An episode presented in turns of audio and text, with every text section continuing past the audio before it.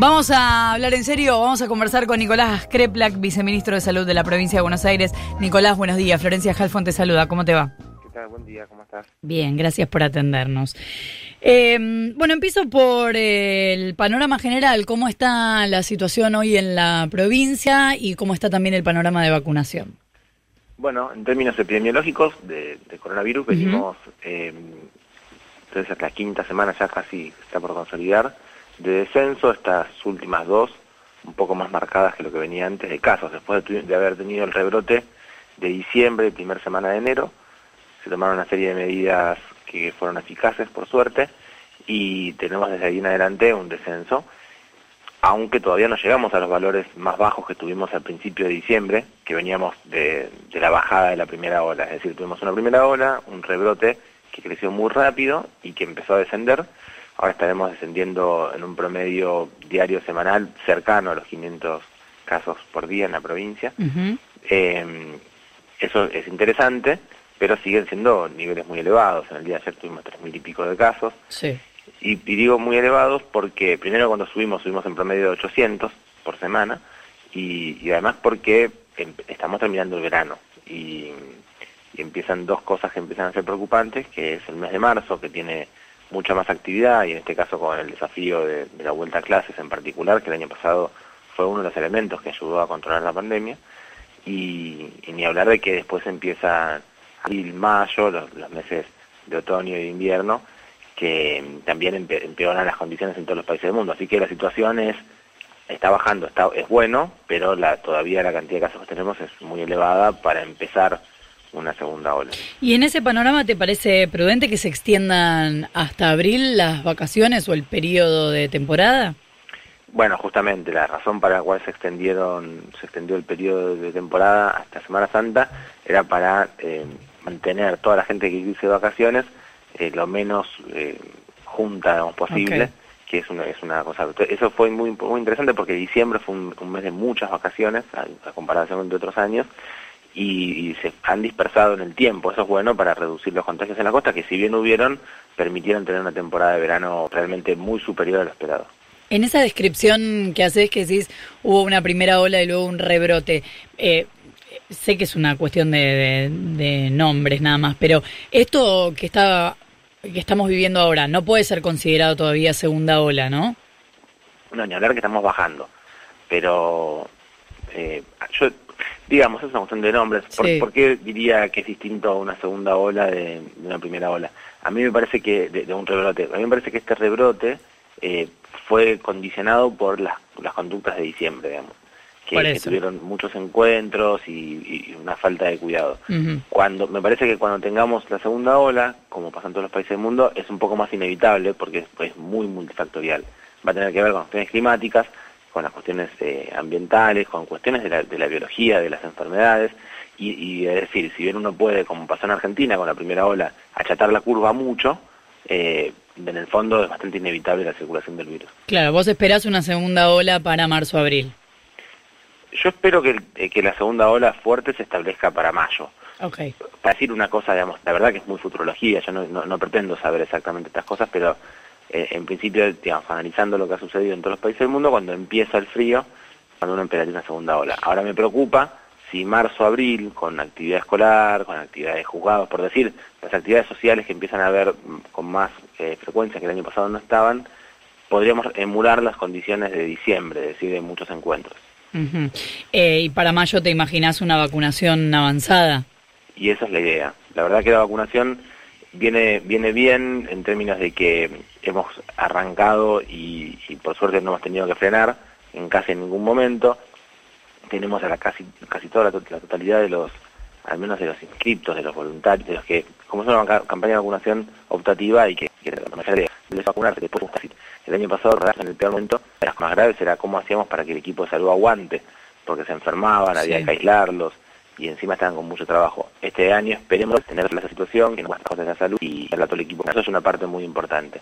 Pero a partir de la semana próxima, bueno, hoy, está, ya empezó a cantidad de lo que hemos recibido antes y la idea es que empezamos a tener en, otra escala de, de, de aportes, la bien y bueno, internacional recibiendo buenos números de vacunas y nosotros en la provincia pasar a la fase siguiente de vacunación más masiva, así que esperemos que para el mes de mayo tener un buen porcentaje de la población de riesgo vacunada.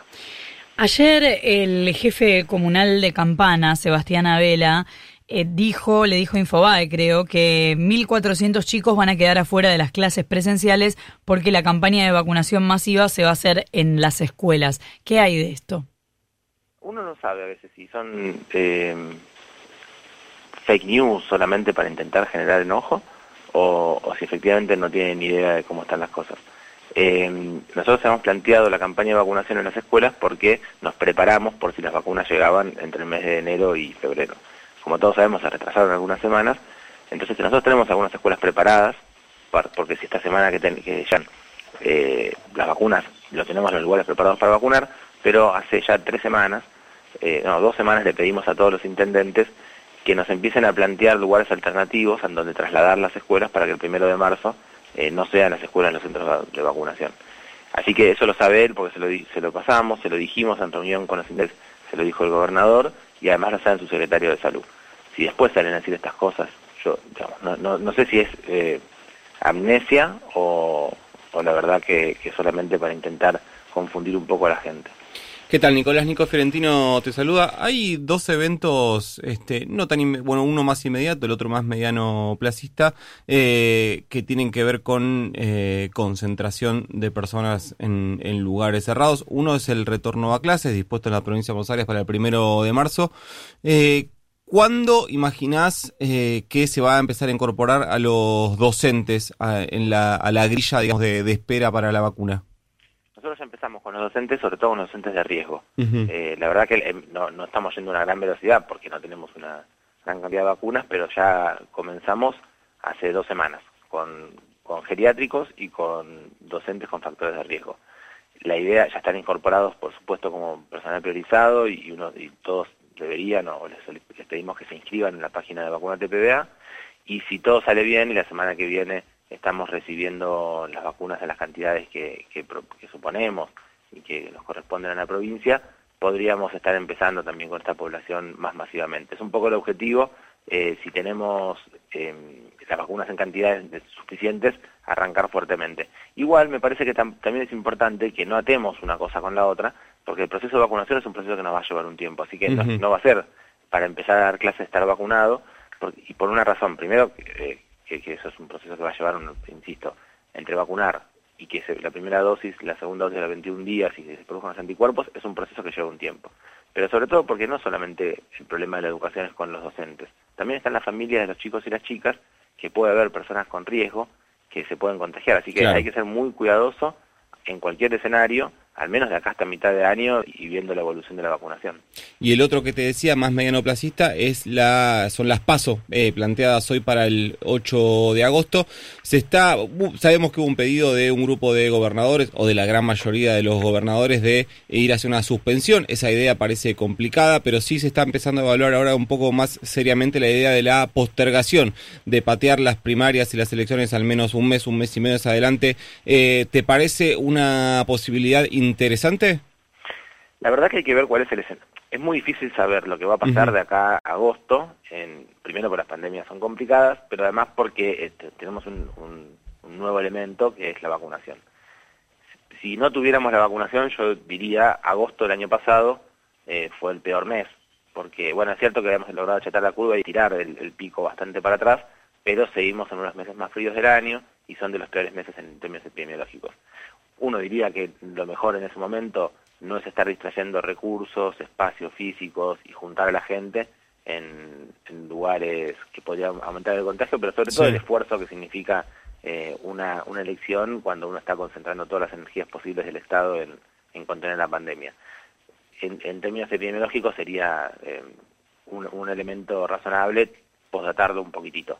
La verdad que eh, también entiendo que una elección es una, situación muy importante en la vida social y que no va a ser solamente lo epidemiológico lo determinante, pero bueno, si tengo que opinar eh, y, además, insisto, sin poder predecir exactamente qué va a suceder, porque tenemos que ver qué pasa cuando estemos, tengamos 6 millones de personas vacunadas, qué sucede con la epidemia, si uno ve la experiencia de Israel, que al menos que luego de tres semanas de haber vacunado a los adultos mayores, cayó el 60% de la terapia intensiva, es decir, muy rápidamente tuvo un impacto muy grande sobre la, sobre la letalidad de la enfermedad. Así que hay que ver qué va a pasar. me parece que no es necesario tomar decisiones ya, no me parece que sea desacertado pensarlo, creo que está bien pensarlo, pero uno podría tomarse mes y medio, dos meses en definirlo. Eh, Nicolás, este, se puso a crear por más a, más a la opinión que una responsabilidad este, institucional a través de, tu cargo, pero eh, sabemos que en las últimas semanas estuvo muy en fuerte discusión la estrategia sanitaria que se aplicó en Formosa. De hecho, en la sesión que hubo en la Cámara de Diputados en el día de ayer también se puso en discusión eh, esto. ¿Tenés alguna mirada sobre, sobre cómo eh, hizo Formosa para evitar contagios? Bueno, yo creo que Formosa ha tenido un resultado epidemiológico muy potente. Si uno lo compara con el resto de las provincias, incluso con provincias vecinas, ha tenido muy buen resultado. Yo no estoy en Formosa para poder, eh, ni siquiera, no, solo evaluar exactamente las, medidas sanitarias tomadas, sino también eh, el impacto y el humor de la sociedad. Sí, es cierto que el coronavirus es una enfermedad que en muchos países del mundo donde el Estado no intervino fuertemente ha tenido un, comportamiento que exacerba las desigualdades, es decir, en los, pueblos más pobres, en las partes más pobres de, los países, eh, ha tenido mucho más impacto, con más letalidad y más cantidad de contagios. Nuestro norte, eh, históricamente, es, es una de las partes más pobres de nuestro país, y creo que la presencia de un Estado muy fuerte ayuda a paliar eh, esto que después se traduce en vidas. Así que más allá de, no poder evaluar exactamente cómo lo toma un formoseño y, cómo se siente ante el cuidado y las restricciones que significan eh, este, estas medidas para evitar contagios, quiero decir que han logrado eh, que no tenga un impacto negativo en una de las zonas más pobres del país. Es parte, es decir, yo tengo que evaluar lo epidemiológico, tengo que decir que ha sido un éxito. Nicolás Kreplak, viceministro de Salud de la provincia de Buenos Aires, muchísimas gracias por habernos atendido. Muchas gracias a ustedes, que tengan un buen día. Igualmente. Son las 8 de la mañana, 3 minutos. Juntadas margaritas del martes. Juntadas margaritas del martes.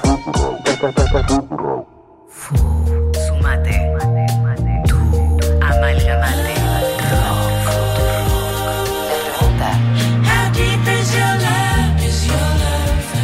¿Qué más decir? La pregunta está planteada. Comunidad Futurock. Entra a futurock.fm barra comunidad y asociate ahora. El aporte de miles de oyentes para crear una voz colectiva.